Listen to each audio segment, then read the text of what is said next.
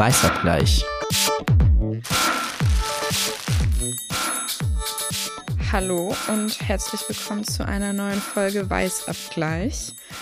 Wir wollten heute eigentlich über etwas ganz anderes reden. Ein Thema, was wir schon sehr lange auf unserem Zettel hatten. Und dann haben wir bemerkt, dass sich das nicht gut anfühlt, darüber zu sprechen, nachdem sich die Nachrichten gerade überschlagen. Und wir finden, es gibt keine andere Möglichkeit, keine andere Option, als über Afghanistan heute zu sprechen. Und deswegen werden wir das heute tun. Es ist äh, Mittwoch, der 25.8. Ähm, ja, heute weiß man noch nicht so genau, wie es die nächsten kommenden Tage weitergeht. Ähm, das werden wir auch alles gar nicht so genau besprechen. Es wird nicht plötzlich hier ein Nachrichtenpodcast. Dafür sind wir nicht die ExpertInnen. Und da wollen wir andere sprechen lassen, andere, die da gute Einschätzungen geben können, die schon jahrelang sich mit dem Land, der Problematik, der Politik, dem Krieg auseinandersetzen, JournalistInnen, die da jahrelang vor Ort waren oder von hier aus mh, gute Berichterstattung gemacht haben. Da werden wir nachher auch mal noch ein paar nennen, bei denen man sich gut informieren kann, die ihr damit unterstützen könnt, dass ihr sie hört und teilt und das Thema weiter oben haltet. Aber genau, wir möchten heute auch um diese große Gemengelage Afghanistan sprechen. Dafür haben wir uns getroffen. Mein Name ist Malaika Ribusumwami. Ich bin äh, Redakteurin beim Gesellschafts- und Medienressort Taz 2 und sitze hier mit meiner lieben Kollegin Lynn Hirse. Genau, wir sind heute zu zweit, wie Malaika gerade schon gesagt hat, und haben sehr viel gehadert und uns Gedanken gemacht, was wir beitragen können eigentlich. Wir haben das Gefühl, dass es äh, vermutlich nicht nur uns so geht, sondern ganz, ganz vielen anderen auch. Äh, was ich in den letzten Tagen über soziale Medien vor allem auch mitbekommen habe, ist auf jeden Fall ähm, ganz, ganz viel zivilgesellschaftlichen Willen zu unterstützen und zu helfen. Es gab Spendenaufrufe, es gab irgendwie ähm, ganz viel Beiträge wurden geteilt, die zeigen, wie die Situation vor Ort gerade in Kabul am Flughafen, aber eben auch in Afghanistan grundlegend ist. Und immer wieder auch in Gesprächen mit Bekannten und Freundinnen kam irgendwie so ein, naja, fast so eine so eine Hilflosigkeit auf oder auch dieses Gefühl von fehlenden Worten. Also was soll man denn zu all dem sagen? Und wir haben uns heute getroffen, ein bisschen auch in der Hoffnung, ein bisschen aufzudröseln, was uns denn bei diesem ganzen Komplex, der ja nicht nur zum Beispiel die außenpolitische Lage vor Ort betrifft, sondern eben auch die Performance von Deutschland einerseits irgendwie in Afghanistan, aber auch ganze Debatten um die Frage, ähm, was sagt Kanzlerkandidat Armin Laschet ähm, zum Jahr 2015, das sich nicht wiederholen dürfe aus seiner Sicht. Ähm, das sind alles so lauter Sachen, die uns durch den Kopf gegangen sind oder immer noch durch den Kopf gehen. Und ähm, ich glaube, wir hoffen ein bisschen, dass wir ein bisschen Klarheit in die Gedanken kriegen, wenn wir uns miteinander unterhalten heute über diese Dinge. Und wir hoffen, dass ihr davon auch profitieren könnt. Das ist hoffentlich unser Beitrag. Sehr viel hoffen. Passt ja auch zum Thema. Hoffen. Immer noch. Ja, man weiß gar nicht so genau, wo man bei dieser ganzen Gemengelage anfangen soll. Ich finde, also jenseits dessen, dass sich in den letzten paar Wochen, seit wir das letzte Mal aufgenommen haben, die Lage in Afghanistan natürlich so überschlagen hat, hat sie sich ja auch gefühlt dann in Deutschland. Also jeder hat dann plötzlich irgendwie dann doch noch schnell noch was dazu gesagt. Wie du gerade schon angesprochen hast, weiß ich ja irgendwie kein CDU-Politiker muss man nicht gendern, kurz nachgedacht, eigentlich nicht. Ähm, zu schade, schnellstmöglich zu sagen, ja, ja, okay, vielleicht nicht mehr abschieben, vielleicht auch helfen, aber so wie 2015 auf gar keinen Fall. Stand irgend, also sofort im Raum, bevor irgendwas losging, war gleich klar, so nicht. Und ich dachte mir so, ah cool, dass jetzt sofort wieder alles ins rechte Licht rücken im Wahlkampf ist auf jeden Fall schon mal wieder Prio 1 in Deutschland. Vor allem auch ins rechte Licht. Ja. genau. Ähm, bevor irgendjemand aus einer absoluten Katastrophensituation gerettet wird. Ja, ich glaube, das ist auch für mich, finde ich, das, das ähm, was heißt unfassbarste. Es ist ja zum Teil gar nicht unfassbar, wenn man wieder, wie bei vielen, vielen anderen Ereignissen auch, nicht wahnsinnig überrascht ist, wie diese Bundesregierung agiert. Ähm, aber trotzdem, finde ich, erzählt es sich an diesem, an dieser Katastrophe Ähm, ich finde, anders kann man es jetzt im Moment gar nicht nennen. Das ist einfach so eine humanistische Katastrophe, ähm, was gerade sich in Afghanistan und im ganzen drumherum auch abspielt und ähm, auch in Deutschland, finde ich dazu, ist irgendwie wirklich die Tatsache, dass die eigene Performance im Wahlkampf und die Selbstdarstellung ähm, wichtiger zu sein scheint als Menschenrechte und, und humanistische Werte. Also ich meine, es gab ja diese große Diskussion um, was sind eigentlich westliche Werte oder welche Werte wurden wo verraten. Ähm, ich habe von manche Stimmen gehört, die gesagt haben, sie fühlen ihre eigenen westlichen Werte verraten. Ich wiederum würde argumentieren, westliche Werte, also die basieren vielleicht auf einer Grundidee, die ähm, wichtig und gut ist, aber ich kann mich nicht erinnern in meinem Leben, dass ich jemals wirklich erlebt hätte, dass diese Phrase mit ähm, Leben und Wahrheit gefüllt worden ist auf eine Art. Genau, und ich, ich finde auch, also so, gerade wenn wir über so Kehrtwenden sprechen oder sowas, da kann man ja zum Beispiel das, äh, kann man Horst Seehofer nennen, der irgendwie noch am 10. August Abschiebung nach Afghanistan gefordert hat, sogar an einem Brief an die EU, ähm, also sogar EU-weit, und dann plötzlich am 11. oder am 12., aber ich glaube am 11. eine Kehrtwende macht und dann auf einmal sagte, nee, doch nicht.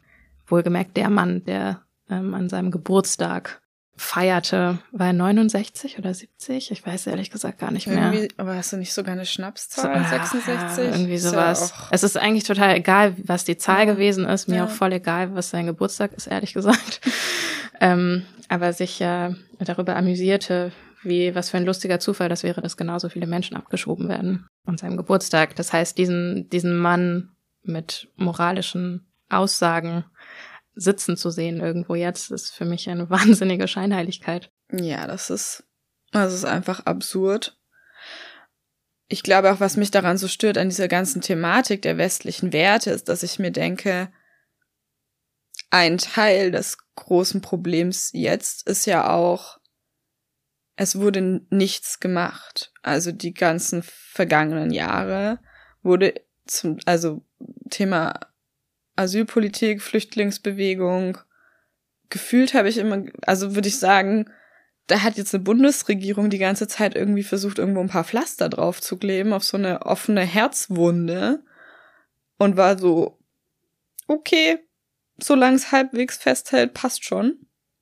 Und hat immer, also dieses, da werden ja Menschen schon bevor sie hier irgendwie angekommen sind, sofort abgeschoben. Also und zwar abgeschoben, nämlich das ganze Problem an europäische Außengrenzen. Mhm. Und ähm, schon allein deswegen finde ich, ist dieses, dieser Begriff westliche Werte gar nicht mit Leben gefüllt, genau wie du gesagt hast, weil da ist doch, also das ist eine Phrase, das ist so eine, so eine Hülle und wenn man da irgendwie irgendwas aufklappt und reinschauen will, ist da für mich nichts drin, weil westliche Werte würden doch dann in meiner Vorstellung bedeuten, dass man alles dafür tut oder jedenfalls vieles dafür tut, dass Menschen aus egal welchen Ländern, wenn sie dort, wo sie leben, nicht leben können, unter, also unter, nicht unter den Bedingungen leben können, über, um ihr Leben fürchten müssen, wie auch immer, dass sie dann möglichst irgendwo anders und sei es temporär gefahrlos leben können. Und das zeigt uns die Bundesregierung ja nicht, dass das der Fall ist. Also absolut. Und ich finde auch, also ähm, worüber ich nochmal nachdenken musste die letzten Tage ist, ich, ich komme immer so schnell in so ähm, äh, Gedankengänge. Natürlich geht es da viel, also auch bei so einer Wertedebatte, natürlich geht es da viel um ähm, so den moralischen Anspruch an sich selbst, aber natürlich nicht nur im Privaten, sondern auch als Gesellschaft. Aber tatsächlich ist das ja auch was, was rechtlich verankert ist. Also es gibt die Genfer Konvention und mhm. es gibt sozusagen Völkerrecht. Und ähm, allein schon, wie die Bundesregierung sich bisher verweigert hat, ähm, auch unter äh, rot-grünen Landesregierungen zum Teil, den also sozusagen Abschiebestopp zu verhängen nach Afghanistan. Also dass das bisher nicht passiert hat, das ist eigentlich völkerrechtswidrig. Das kann man schon auch argumentieren. Und das ist was, was also für mich, das ist jetzt nicht eine neue Erkenntnis, aber tatsächlich finde ich, zeigt das nochmal, wie gravierend das eigentlich ist. Dass natürlich die Idee westlicher Werte, die ist ja auf eine Art schon auch in Gesetze gegossen. Ja. Aber auch das bedeutet halt nicht, dass sie äh, umgesetzt werden. So und und das zu erleben jetzt an dieser Erzählung von, das ist ja ein, eine ganz ganz lange Historie. Also man kann ja wahrscheinlich hunderte Jahre zurückgehen und auch sagen, wenn wir nicht nur bei Deutschland sind, sondern grundlegend der Westen und mhm. diese Erzählung aufrechterhalten. Ähm, wenn man jetzt zum Beispiel die Bilder sieht von US-Soldatinnen, die halt oder vor allem auch Soldatinnen, die irgendwie kleine Babys aus Afghanistan auf dem Arm haben, um die zu evakuieren, dann gibt's ja darüber auch gerade die, finde ich, sehr berechtigte Debatte, dass es natürlich einerseits wichtig ist, im akuten Moment jetzt gerade Hilfe zu leisten, aber diese heroische Erzählung ja. des US-Soldaten, der das Baby rettet, ja. ist halt natürlich auch wahnsinnig scheinheilig, wenn man bedenkt, warum überhaupt es so weit kommen muss, ja. dass diese Babys gerettet werden müssen und was das auch bedeutet, dass sie getrennt werden von ihren Familien. Also, weil ich finde, der erste Gedanke ist, ist ja eigentlich nicht, also wenn ich das Bild sehe, denke ich nicht zuerst, oh, der tolle, tolle Soldat, selbst wenn ich ihm jetzt gar nicht unterstellen will, dass der persönlich ein ja. furchtbarer Mensch ist oder ja. so, sondern einfach, ich sehe das Bild und denke, okay, aber dieses Kind müsste eigentlich bei der Familie sein. So. Und das ist irgendwie, dass da Familien getrennt werden und das auch wieder relevant im deutschen Kontext. Wer wird aufgenommen? Wer ist sozusagen, gilt als schutzbedürftig und evakuierungswürdig und so, wo ziehen wir die Grenze weg, rettet werden darf und wer nicht. Ähm, das sind ja alles, das ist so eine Verkettung von historischer Schuld auch des sogenannten Westens, finde ich, wo man ganz klar fragen muss, wie ist es überhaupt so weit gekommen, dass das jetzt passiert und wie erzählen wir jetzt aber die und wie wie also was für Bilder entstehen jetzt dabei, wer wen rettet und wer ja. wem hilft. So darüber musste ich total viel nachdenken die letzten Tage. Ja, und was bleibt hier ist ja eine absolute, also man sitzt so vor den sozialen Medien, vorm Fernseher und denkt sich nur so, okay, was kann ich jetzt noch tun oder was wird getan oder was, also wie, wie geht es weiter? Darauf hat natürlich niemand eine Antwort. Aber ich finde es krass, wie es mal wieder zu einer Situation kommt, wo ein ganz großer Teil der Gesellschaft sich absolut hoffnungslos fühlt. Das ist natürlich nicht mit einer Hoffnungslosigkeit, die jetzt Menschen in Afghanistan fühlen, ne? aber so eine, vielleicht ist es gar nicht hoffnungslos wahrscheinlich das falsche Wort, sondern eher so handlungsunfähig und sich jetzt zu fragen, was, was passiert jetzt, was kommt jetzt, was kann ich tun? Das ist vorhin schon angesprochen, so, es gibt super viele Spendenaufrufe, also die Zivilgesellschaft macht ganz viel. Und das ist für mich ehrlich gesagt bisher die einzige kleine Mini-Verknüpfung und Brücke zu 2015. Also jeder sagt, es darf sich nicht wiederholen und ich denke mir so, also das, was sich bisher bei mir bisher wiederholt, ist so ein, ein, ein kleiner Aufschwung mal wieder an, an zivilgesellschaftlicher Hilfe und Empathie und, und, und Schock und helfen wollen. Mhm. Erinnerst du dich noch so, wie 2015 für dich war? Also wie hast du das so wahrgenommen? Ja, mm, ich war da mitten im Studium. Ich weiß, dass das bei uns ein ganz riesen Thema war. Also schon allein so in der journalistischen Ausbildung. Klar, irgendwie auch anhand dessen so, so eine Art von Berichterstattung geübt, gelernt, wie auch immer. Aber ähm, ich fand es, empfand es da als faszinierend, dass da ganz viele Menschen plötzlich total aktiv geworden sind, von denen ich das jetzt nicht erwartet hätte. Und ähm, dass meine ersten so Erzählungen, Begegnungen, wie auch immer, so dass das irgendwie real wurde, dass das jetzt ganz, ganz viele Menschen wirklich hier sind und eine krasse Geschichte, einen super weiten Weg hinter sich haben, wie auch immer, hatte ich mit einer Freundin in München, mit der ich da viel in Kontakt war und die da ähm, auch als Psychologin tatsächlich so Akuthilfe geleistet hat. Und ich, also für mich war das so ein, so ein Schwanken zwischen so einer innerlichen kleinen Begeisterung, wie viel da getan wird, wie viel, ähm, ja, wieder so eine Willkommenskultur und einfach so dieses Anpacken und man macht das jetzt. Und natürlich gleichzeitig schon auch so dieser Blick so, okay, aber was, was bedeutet also was, was bedeutet das, wenn so viele Menschen sich auf die Flucht begeben? Was ist das im, im also inter, in, internationale Politik? Wo, wo führt uns das hin? Was, was wird das? Und auch so eine leichte Irritation. Das hat man ja auch damals schon gemerkt über den Standpunkt der CDU. Also so, ich fand das bemerkenswert, so, diese erstmal Aussage von Angela Merkel, fand, war mhm. ich so, aha, okay. Und trotzdem war mir ja klar, dass ich mich weiterhin mit der Partei, mit den aller, allermeisten CDU-PolitikerInnen nicht identifizieren kann, dass ich da nicht sehe, dass, dass das eine gute, dass es jetzt plötzlich in eine andere Richtung weitergeht, mhm. sag ich mal so. Hattest du denn 2015 Hattest du da, weil wir am Anfang viel über Hoffen gesprochen haben, also hattest du so die Hoffnung, dass ähm, sich in Deutschland auch so wesentlich was ändern könnte? Ja. Also so längerfristig, ja. nicht nur in dem Moment, sondern. Ja. Ich ja. habe wirklich kurzfristig gedacht, mh, mm, jetzt mal ganz plump ausgedrückt, cool, das könnte jetzt die Multikulti-Gesellschaft werden, die ich irgendwie, die man sich so wünscht, oder die ich mir wünsche, die ich, die man sich wünscht, die ich, mhm. die, also so dieses, und das wurde ziemlich schnell mir klar, dass das nicht, nicht so in die richtige, also dass das nicht, nicht so wird. Weißt du noch, wodurch?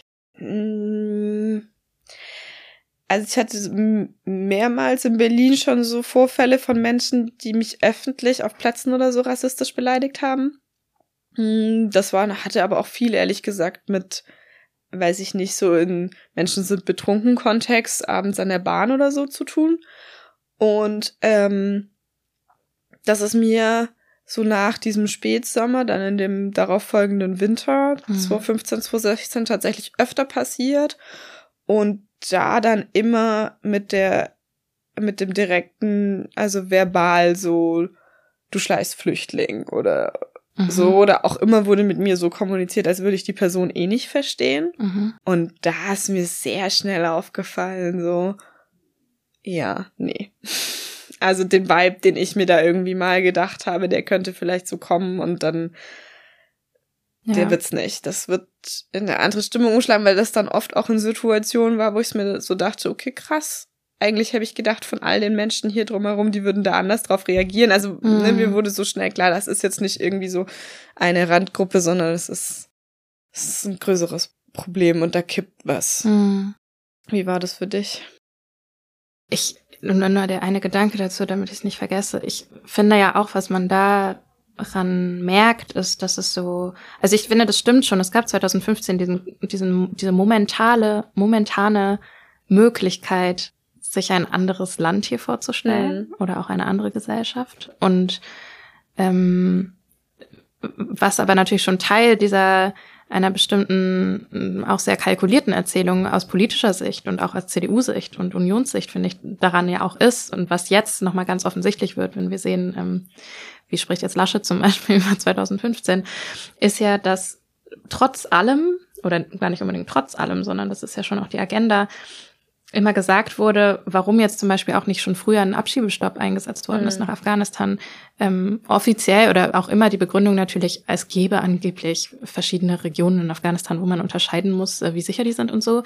Aber auch das Argument, wir dürfen die Menschen jetzt hier nicht verunsichern mit einer anderen Migrationspolitik, ähm, als wir sie bisher gefahren haben. Also es ist so ein Text können wir auch verlinken. Es gab jetzt irgendwie ein Protokoll von unserem Kollegen Uli Schulte, ähm, der nochmal ein Protokoll extra veröffentlicht hat aus einer Bundestagsdebatte, ähm, wo ein, CDU-CSU-Abgeordneter eben auch sagt, ähm, also genau dieses Argument bringt und sagt, wenn wir jetzt ähm, so eine Kehrtwende machen, sozusagen, und also schon eine Weile her, äh, und so viele Menschen ins Land lassen, dann verunsichern wir damit ja unsere Wählerinnen, die daran gewöhnt sind, dass wir eine bestimmte Linie fahren mit der Migrationspolitik in der GroKo. Und das sind alles Dinge, die waren mir 2015 gar nicht so klar. Also ehrlich gesagt habe ich damals mich gar nicht so sehr mit der Abschiebepolitik oder Migrationspolitik der Union auseinandergesetzt. Ähm, das war auch ein Jahr, da habe ich, äh, war glaube ich mein politisches Bewusstsein, also es war schon da, aber ich äh, habe mich da medial noch gar nicht so viel mit beschäftigt. Ich habe, da war ich auch noch keine Journalistin und so und irgendwie ähm, erinnere ich mich nur auch daran, dass diese das Narrativ gut funktioniert hat und auch das Gefühl und dass es auch so war, dass ich viele Bilder gesehen habe, wo ich dachte, ja gut, also hm. da passiert gerade wirklich was Gutes. Und, und das ist irgendwie, es braucht auch ja mal gute Geschichten. Und das ist dann, ich glaube, da, da legt man sich dann in dem Moment auch ganz gerne rein. Ähm, aber gerade jetzt rückblickend finde ich es noch scheinheiliger und noch ähm, aber irgendwie auch ein guter Weg, um mir das selber zu erklären, mir mal anzuschauen, so warum gibt es diese Linie, woher kommt die? Das ist nämlich immer noch die Überzeugung einer angeblichen Mittepartei, die ähm, aber die Hoffnung auf eine Wählerschaft aus eher rechts ähm, bis hin zu deutlich rechts ähm, über humanistische Ansprüche stellt, wenn sie sagt, ah, das ist aber wichtig, dass wir die WählerInnen nicht verlieren, ähm, die auch gut finden, dass wir hier nicht jeden reinlassen. Und deswegen stellen wir sozusagen ähm, eigentlich das Völkerrecht, wenn man es mal ganz hart ausdrückt, darunter, dass mhm. man nämlich schutzbedürftigen Menschen helfen sollte. Und äh, das ist auf jeden Fall für mich so, dass ich jetzt sagen würde, dass, also das war mir auch schon vorher klar, dass ich jetzt keine CDU-Wählerin bin wahrscheinlich so, ne? Aber ich finde jetzt noch mal mehr so, dass ich denke, man kann nicht wollen. Also ich, ich verstehe das nicht mehr. Also ich ganz, ganz persönlich und ich ähm, werde hier sozusagen, ich will natürlich keine Wahlempfehlung aussprechen, aber ich ganz persönlich kann jetzt ähm, in diesem Wissen noch viel weniger könnte ich verstehen, wie man wollen kann, dass diese Bundesregierung weitermacht. Ich, ja, davor haben sie ja wahrscheinlich auch am meisten Angst, dass, dass sich immer mehr Leute fragen. Warum? Ich finde ja einen Aspekt, so den du jetzt gerade gesagt hast, ne, dass die Angst davor haben, ne, von ihrer Linie abzuweichen und so. Also in meiner Bubble, hm. das heißt jetzt irgendwie ähm, Freunde, Social Media, wie auch immer, ist so dieser Aufschrei natürlich jetzt enorm. Also so die Leute sind geschockt, mhm. die sind so, okay, dann, dann spende ich jetzt für private Charterflüge, von denen man jetzt nur irgendwie hoffen kann, dass mhm. sie noch stattfinden können. Und was kann ich noch tun? So ungefähr. Was ich mich ja frage, ist, diese Negativreaktion, sind die gerade noch leise? Sind sie nur höre ich sie nur nicht, weil sie nicht, also weil sie außerhalb meiner Bubble stattfinden? Oder ist es so ein bisschen ähnlich wie ich persönlich jetzt in meiner Jugendlichen, sage ich jetzt mal nicht ganz, aber Erinnerung 2015 wahrgenommen mhm. habe, nämlich dieser, dieses, nee, wir können die nicht alle aufnehmen und, und äh, dieser ganze rechte Mob, der dann danach kam und das ganze Narrativ mhm. von der AfD kam später. Also ist es wird es einfach noch kommen? Und die AfD wartet nur darauf. Ah, du meinst so der Backlash, genau, so gesellschaftliche, dieser Backlash. Weil eigentlich hätte ich gedacht, der muss jetzt sofort kommen, weil wir wählen ja Ende September, ne? Also so, hm. also jetzt nur als plumpes Beispiel, die AfD, ich meine, die hatte jetzt die vergangene Zeit kein Thema. Irgendwie haben sie am Anfang mal noch so die Querdenker aufgehalst und so hm. und gefühlt ja, nagel mich jetzt nicht fest, bin da nicht drin, wie da irgendwie Zulauf und Ablauf, aber ne, so, die sind einfach stiller und irgendwie war es jetzt einfach ruhig so. Und ich habe einfach erwartet, dass, also spätestens an Tag zwei die AfD auf jeden Fall crazy auf der Matte steht und ich auch irgendwo mitkriege, wie Leute halt schon jetzt sagen, nee, wir können hier niemanden aufnehmen, weil dann gibt es nur noch Anschläge oder sowas. Mhm. So, und ich frage mich so ein bisschen so, braucht der Backlash einfach noch eine Weile? Oder was ist dieses? Vielleicht ist es ja auch eine Sicherheit darüber, ein Gefühl, dass schon diejenigen, die jetzt gerade noch ähm, politisch an der Macht sind, das schon noch weiter so richtig machen werden. nee, also ähm, ja, keine Ahnung, ne? Es ist immer so schwer, so ähm, in Glaskugeln zu gucken. Ja, aber natürlich ähm, finde ich das total nachvollziehbar, dass dieser Gedanke aufkommt. Weil, ich meine, 2015 war das auch so. Hm. Das, das, also in meiner Wahrnehmung auch damals war das erstmal ein total positiver Moment und ich habe nicht sofort damit gerechnet, dass es einen ja. Backlash geben wird, ja. ehrlich gesagt. Obwohl mir bewusst war zu dem Zeitpunkt, dass es natürlich eine, also eine ganze Reihe an konservativen bis rechts eingestellten Menschen in Deutschland gibt, die ähm, diese Migrationspolitik nicht gut finden. Aber ich habe nicht so eine Starken der AfD erwartet damals aus meiner Position, die überhaupt keine analytische, eingearbeitete, ja. äh, innenpolitische oder so gewesen ist. Und jetzt aus der Erfahrung würde ich schon sagen, ich habe so ein komisches, oh, das heißt ein komisches, halt wirklich so ein, so ein Grundgefühl, dass wir da jetzt schon uns ganz stark rüsten müssen. Also, und ich meine nicht nur wir persönlich, sondern sozusagen gesellschaftlich. Und ich mich frage, wie das gehen soll, wenn dieses angebliche Wertegerüst, von dem immer alle reden, wenn das eigentlich gar nicht existent ist. Also ja, ich, ich will sozusagen genau voll und ich will ich will damit überhaupt nicht ähm, die Arbeit von ganz vielen Aktivistinnen und aber auch irgendwie Journalistinnen, Medienschaffenden von Einzelpersonen in so vielen Bereichen und sowas klein machen, die sich natürlich schon vor lange ähm, einsetzen ähm, für ein, wie du vorhin so schön gesagt hast, als du meintest, das wäre vielleicht jetzt ein bisschen flapsig oder platt äh, für für unsere eigentlich so gewünschte Multikulti-Gesellschaft. Hm. Ähm, weil natürlich gibt es das, aber ich glaube, also oder was heißt ich glaube, ich bin überzeugt, dass das nicht mehr funktioniert, wenn sich das nicht auch parteipolitisch verankert. Weil das immer noch die Leute sind, die halt einfach die, die großen Hebel in der Hand auch ja. haben. Und hm, diese Dinge müssen sich irgendwann übersetzen. Und bisher hatte ich den Eindruck, ja, das ist halt immer, das kann man ja auch historisch sehen, das ist immer ein Prozess, es dauert lange und so, aber es gibt halt auch immer noch so viele Widerstände.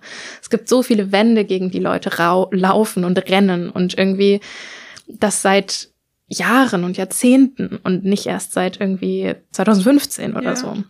Und ich glaube, das ist so mein, mein großes, schweres, nicht unbedingt pessimistisches, also das versuche ich noch von mir abzuhalten, mhm. dass ich so Grundpessimistin werde, aber da sehe ich wirklich so richtigen Bedarf gerade, Werte nicht nur nachbarschaftlich und privat irgendwie auszufüllen, sondern auch zu sagen, die müssen auch politisch ja. gelebt werden. Und das muss untergeordnet werden irgendeiner bescheuerten Wahlkampf-Performance, nur mal kurz sich da jetzt um so und so viel Grad zu drehen, weil jetzt ist es ja gerade ganz klug, weil wir verlieren so viele WählerInnen-Stimmen, vielleicht könnten wir uns da noch mal was holen oder so.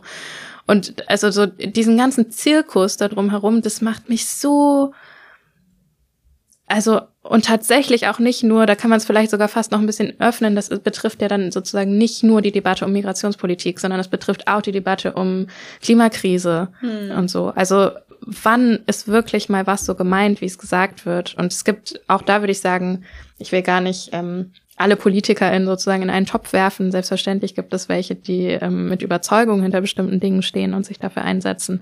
Aber ähm, dieser Machtbetrieb und vor allem auf den obersten Rängen, also da würde ich jetzt nicht als Journalistin, sondern tatsächlich so als äh, Bürgerin oder so, wie man das dann immer so schön sagt hier, kann ich fast nur noch von so Enttäuschung und Entsetzen sprechen. Und das finde ich wahnsinnig beängstigend. Ähm, und auch, also sozusagen diese ganzen Debatten über für unsere Demokratie. Aber das finde ich wirklich beängstigend, dass das der Zustand ist. Diese erstmal diese Zustandsbeschreibung. Ja, genau, das, das Jetzt. so. Und ja, ich finde schon, die, die wichtige, aber produktive Frage, die man anschließen muss, ist dann natürlich, was können wir tun, um das anders zu machen? Denn der Staat ist ja nicht nur die Politik, so, ja. das sind wir auch. Aber ja, wenn wir wieder über den Charterflug reden, ähm, den du gerade angesprochen hast, also Stand heute, an dem Tag, wo wir aufnehmen, 25.8., ist ja, oder Stand gestern war das schon, ne, da habe ich das über Erik Marquardt gesehen ähm, und Leave No One Behind, die halt einen Charterflug organisiert haben, auch in Absprache mit der Bundesregierung, um noch Menschen ausfliegen zu können, hoffentlich, obwohl es jetzt ja schon wieder so aussieht, als wäre also ich weiß nicht, ob bei dem Charterflug auch, aber zumindest die Bundeswehr ist sich ja nicht mal mehr sicher, ob sie noch bis Freitag ähm, hm. Menschen ausfliegen kann, weil auch die USA und auch die Taliban zum Teil verhindern, dass Afghaninnen und Afghanen ähm, zum Flughafen gelangen können. Ähm, genau, aber bei diesem Charterflug allein die Tatsache, dass das zivilgesellschaftlich finanziert ist. Ja, ist absurd. Das ist vollkommen absurd. Und das ist so, ich, da würde ich auch wieder sagen, klar, im Moment muss alles mobilisiert werden, was geht. Und selbstverständlich denke ich dann auch so, wenn ich vor meinem Social Media sitze und irgendwie bei Instagram gucke, denke ich, geil, da ist was, was ich tun kann. Ja. So, ich kann Geld Endlich. geben. Ja. So, und das ist super. So. Ja. Und das ist auch ein gutes Gefühl, der, also eine Art von Selbstwirksamkeit, ne? So, man kann was machen und man kann helfen. Und deswegen, so, ich würde das überhaupt nicht kleinreden wollen. Aber trotzdem muss man sich doch einfach mal vor Augen führen, spendenfinanzierter Charterflug, während eigentlich die Bundesregierung, ja.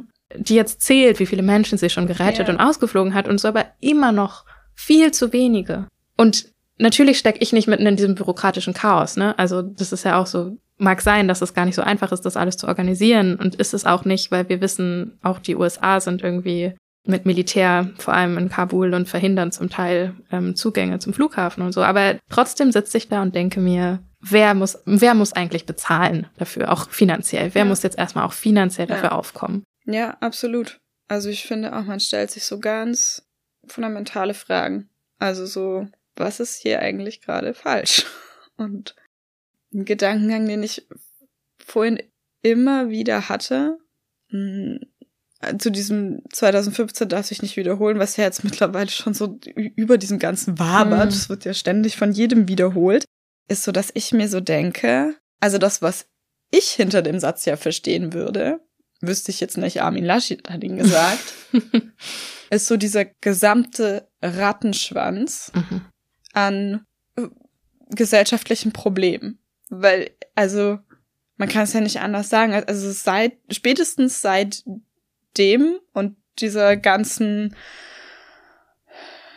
diesem, diesem Spätsommer, politischem Versagen, wie auch immer ist es dann gelaufen ist, auch viel Zivilgesellschaft wieder in, in eine Position, in eine Lücke gerückt, die eigentlich hätte anders gefüllt werden müssen. Mhm. Ist ja, und das merke ich daran, dass ich schon wieder in so eine Halb-Acht-Stellung gehe und nämlich schon irgendwo sofort wieder meine, okay, jetzt muss irgendwas, ne, irgendwas, ich mache mich bereit, irgendwas muss passieren, dass Rassismus absolut salonfähig geworden ist. Und dass das ständig Dinge passieren und ständig Menschen tagtäglich und wie auch immer. Und es ist irgendwie immer so, es ist schlimm, aber einen Tag später halt auch irgendwie wieder passiert und okay. Und das ist ja das, was ich denken würde, was so hinter diesem 2015 darf sich nicht wiederholen, hm. steht. Weil irgendwie sind wir an diesem Punkt schon und jetzt ist es natürlich einfach auf diesen Zug einfach wieder draufzuspringen und wird dann einfach alles schlimmer. Das ist irgendwie so meine pessimistische Angst mhm. jetzt. So, Angst ist irgendwie in dieser ganzen Debatte ein großes Wort, weil es mir jetzt erstmal einfach so gut geht, aber ich glaube, du verstehst, was ich damit meine, so. Und dann denke ich mir so, nee, das meinen die Leute aber gar nicht damit, was mhm. ich nicht wiederholen darf. Und dann komme ich wieder in so eine ähnliche Hoffnungslosigkeitsschleife. Wer muss hier eigentlich wie wen schützen? Mhm. Sei es hier oder in Afghanistan oder sonst wo. Und aus der finde ich nicht so richtig raus. Ja, ich glaube, ich finde, ich, ich komme irgendwie dann bei dem, was du sagst, immer wieder zurück zu dem Bild, was du vorhin ähm, kurz gesagt hast, nämlich die Sache mit dem Pflaster. Also ich finde, es ist wirklich so wie immer wieder ein Pflaster auf eine Wunde draufkleben, die man regelmäßig selbst wieder aufschneidet. Ja. Also es ist so, dann kleben wir noch mal was drauf, ist ja nett von uns, ist ja super, das stoppen wir kurz die Blutung, weil wir tun ja hier gerade was Gutes ja. und so. Und wir holen Leute raus. Und so viel Anstand ähm, ist dann irgendwie doch noch da, aber eigentlich sind wir diejenigen, äh, die diese Wunde überhaupt erst haben entstehen lassen, so. Und genau, also so ich finde, das ist so ein Bild, das es für mich ganz gut greift und deswegen finde ich auch, dass man die Frage also ich verstehe total, wenn Leute jetzt sagen, komm, erstmal machen wir, was akut wichtig ist und so, aber ich das, das ähm, wird auch schnell benutzt, um irgendwie so ein Schutzschild zu haben, um sich ernsthaft wieder mit der größeren Frage nach Rassismus in dieser Gesellschaft auseinandersetzen zu müssen. Ähm, um zu sagen, hier, Moment, aber hier, wir müssen uns gerade mal um das kümmern, was hier gerade passiert. Und aber seit Jahrzehnten besteht die Aufforderung, dass dieses Land sich auch mal damit auseinandersetzt, was Rassismus eigentlich mit uns macht ja. als Gesellschaft und was das auch für Auswirkungen hat über Landesgrenzen hinaus. Und aber natürlich auch im Inneren, also so, ne, man kann bei uns bleiben persönlich, man kann sozusagen so über so viele Menschen reden, die angeblich Teil dieser Migrationsgesellschaft Deutschlands sind, aber ähm, aus welchen Gründen auch immer natürlich das nicht erleben. Das heißt, dass sie kein Wahlrecht haben oder dass sie oder dass sie rassistisch angegriffen werden oder ähm, genau vom Gesundheitssystem diskriminiert. Also ich meine, wir können ja tausend Dinge aufzählen. Und ich komme schon auch immer wieder darauf zurück, dass ich denke, ja, wir reden wir, also wir reden schon so lange darüber, das ist das Ding. Ich mhm. glaube, wir müssen trotzdem weiter darüber reden. Ja. Das ist ja auch ein Grund, warum ja. wir heute uns entschieden haben, aufzunehmen. Weil ich denke, das Schlimmste ist die Sprachlosigkeit nach wie vor. Also das Schlimmste wäre gar nichts zu sagen, weil man nicht weiß, wo man anfangen soll. So und ich finde, das einzige Gute, was ich jetzt auf eine Sicht auf dieser diskursiven Ebene gerade mitnehmen kann oder möchte, ist, dass ich das Gefühl habe, es werden Gesprächsimpulse gegeben oder angestoßen und vielleicht ist das noch was, wo ich was beitragen kann oder möchte, nämlich sprechen. Ja. Und nicht, um irgendwem anders eine Bühne nehmen zu wollen oder um zu sagen, ich bin jetzt hier die große Expertin, sondern ähm, um die Gedanken dazu am Laufen zu halten, was hier eigentlich alles schief läuft und dass das eine Kontinuität ist, die nicht erst seit gestern so ist. Und ähm, dass man, wenn man über den konkreten Fall von einem Afghanistan-Einsatz oder so ähm, spricht, dass man den nie losgelöst betrachtet, betrachten kann von dem, was auch in Rassismusdebatte in Deutschland passiert. Diese Dinge hängen halt zusammen für mich. Und ähm, ich vergesse das schnell, weil eins das andere überlagert ja. und ähm, weil es auch kompliziert ist, weil es auch nicht so leicht zu erklären ist manchmal ähm, und weil es müde macht. Darüber haben wir auch schon mal gesprochen in der einen oder anderen Folge. Genau. Aber vielleicht konnten wir das ein bisschen, vielleicht auch für euch zum Zuhören erstmal so ein paar Gedanken rauszulassen, die uns sehr beschäftigt haben die letzten Tage. Ähm, und wir wollen natürlich auch noch, wie am Anfang angekündigt, eine kleine Serviceleistung bieten und nämlich so oft, wie wir schon gesagt haben, dass wir selber ja nicht die Expertinnen sind, darauf hinweisen, dass wir ähm, natürlich äh, versucht haben, uns zu informieren die letzten Tage ähm, zu der Lage in Afghanistan und das über bestimmte Accounts und Personen getan haben, die wir gerne mit euch teilen wollen. Ähm, darunter sind zum Beispiel die deutsche Wende-Journalistin Vaslatas Ratnasimi, ähm, Emran Feroz, der gerade auch ein Buch veröffentlicht hat, das eigentlich gar nicht im Zusammenhang stand mit ähm, dem, was jetzt gerade in Afghanistan passiert, also sozusagen zu einem tragischen Zeitpunkt erscheint, aber ähm, was auf meiner Leseliste steht jetzt, ähm, um, um was zu lernen über den längsten Krieg. Thomas Ruttig, der auch im Inlandspodcast gewesen ist, ähm, auf den verweisen wir auch nochmal in den Show Notes. Wir verlinken euch sowieso diese Accounts. Ähm, wir nennen jetzt gerade nicht alle namentlich, aber wir, wir verlinken die Accounts in den Show Notes. Genau, du hattest, glaube ich, Erik Marquardt schon zwischendurch genannt. Mhm. Ähm, Hila Limar. Genau, genau. Auch immer aktuell. Allgemein können wir auch hier an dieser Stelle einfach nochmal sagen, der Inlandspodcast unserer KollegInnen hat jetzt erstmal so ein bisschen einordnender das gemacht, was wir heute eben nicht getan haben. Ähm, bisschen Hintergrund und Debatte und einfach so politischen Input. Genau. Und wir waren mehr so westliche Werte für den Arsch. War so unser Motto. Das ist unser Beitrag zur Debatte. Rand. Ähm, ja. Was kennen wir denn noch? Ariana Barbary kann ich auch sehr empfehlen. Ist, ähm, genau, glaube ich, einfach für, wir haben es ja schon jetzt auch schon mehrfach gesagt, sich überschlagende Neuigkeiten jenseits irgendwie der seriösen Medien auch immer alle zu empfehlen. Packen wir euch alle in die Show Notes. Jenseits der seriösen Medien. das sind sehr seriöse. Ach so, ja, die natürlich auch. Ich weiß, die sind auch seriöse. War. Absolut. Äh, also ähm, vielleicht der etablierten. genau. Jenseits der etablierten. Äh, ja, ja ihr, voll. Ihr habt mich verstanden. Genau. ähm, genau, also vielen Dank auf jeden Fall auch nochmal für die Arbeit, ähm, die die KollegInnen da leisten. Ähm, das zeigt auch nochmal, wie wichtig es ist, diverse BerichterstatterInnen auch im Inland hier zu haben, ähm, von denen man so viel lernen kann und Einblicke bekommt, die sonst einfach nicht, genau, die einfach komplett weiße Redaktionen oft nicht leisten können. Ja. Ähm, wie gesagt, wir verlinken das alles. Hast du noch einen Gedanken, den wir loswerden müssen, vergessen haben? Ich glaube, wir haben jetzt ganz viel, ganz viele unserer unsortierten Gedanken mal geteilt. Vielleicht sieht es in ein paar Wochen sortierter aus und ähm, im Kopf jedenfalls. Mhm. Die Weltlage bestimmt nicht. Das wird irgendwie jetzt noch heiß hergehen, aber ich glaube, es war gut. Genau. Ähm, es war gut, ein paar Dinge mal auszusprechen, vielleicht auch ein paar Zusammenhänge beim Reden zu erkennen, die ich selber vorher gar nicht in meinem Kopf gefunden hätte. Ich hoffe, ihr konntet auch was aus unserer Folge gewinnen. Ähm, vielen, vielen Dank fürs Zuhören. Wenn sie euch gefallen hat, teilt sie gerne. Schreibt ähm, uns eure Fragen, genau, Ideen, Feedback, Anregungswünsche. Weißabgleich.taz.de.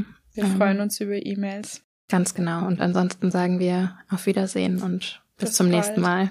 Tschüss.